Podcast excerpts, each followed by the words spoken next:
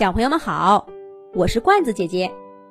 这一集的《动物西游》节目，罐子姐姐给小朋友们写了一个《兔兔糖糖》系列故事，被小鸟欺负的可怜人。叮铃铃，叮铃铃，兔兔宫殿上的警报铃又响了。月宫小兔兔接起电话，听筒那边传来一个人的声音。没错，这是一个人类给兔兔糖糖打来的电话。喂，是兔兔和糖糖吗？我可找到你们了。哎呀，别问了，你们快来帮帮我吧！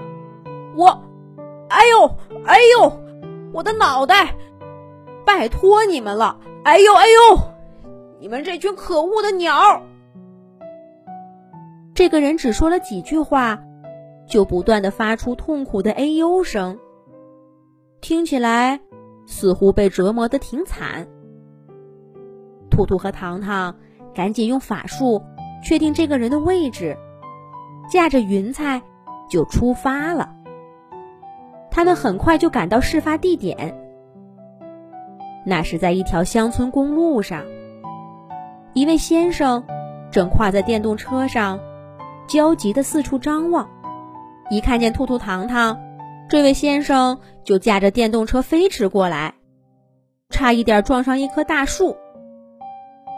小老鼠糖糖赶紧扶住这位先生，可仔细一看，他跟兔兔都忍不住笑起来。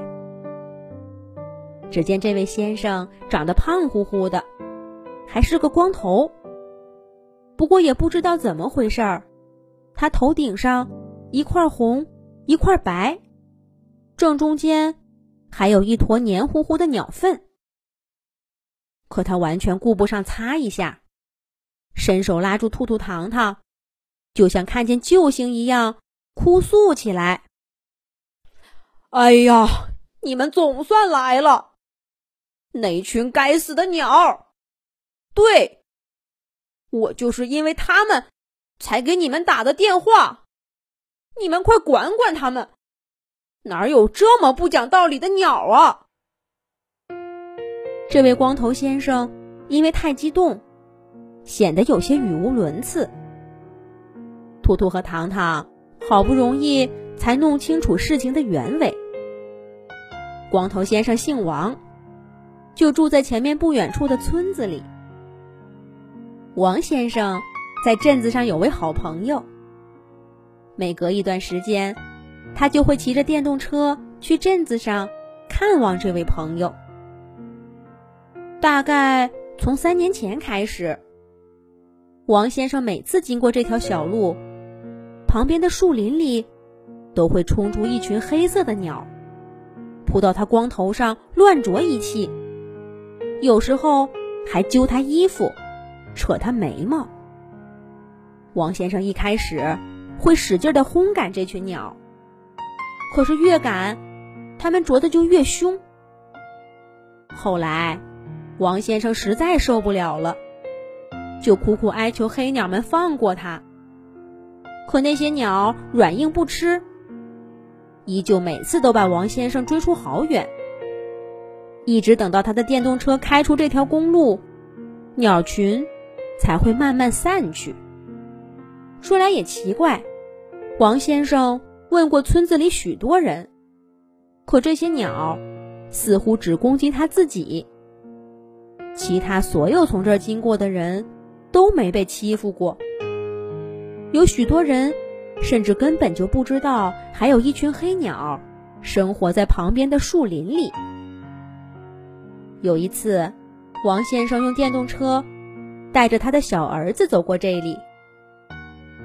那群黑鸟像往常一样猛扑过来，把王先生的光头啄得乱七八糟的。可小朋友却一点事儿都没有。王先生试过换衣服，戴过帽子，还换过电动车，可那些黑鸟却总能在第一时间认出他。戴帽子那次最惨了，大概是嫌帽子妨碍了行动。黑鸟们把帽子揪下来以后，一半儿像往常一样啄王先生的光头，另一半儿却把帽子咬了个稀巴烂。叙述完事情的经过，王先生气哼哼地说：“你们说说，这是什么道理？哪有人被鸟欺负成这样的？兔兔、糖糖，你们不是什么动物神仙吗？所有动物都听你们的，对不对？你们帮我去问问那些鸟，我跟他们无冤无仇，他们为什么要这样对我？”看着王先生又委屈又滑稽的样子，月宫小兔兔忍了好久，还是不厚道的笑出声来。哈哈，不用问，不用问，不用问，不用问。我猜一定是你长得太帅气了，这些黑鸟是在跟你开玩笑呢。王先生一听，可真生气了。这位月宫小兔兔，你就是这么对待向你求助的人类的吗？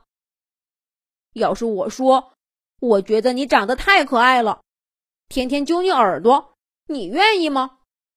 哼，什么动物神仙，一点同情心都没有。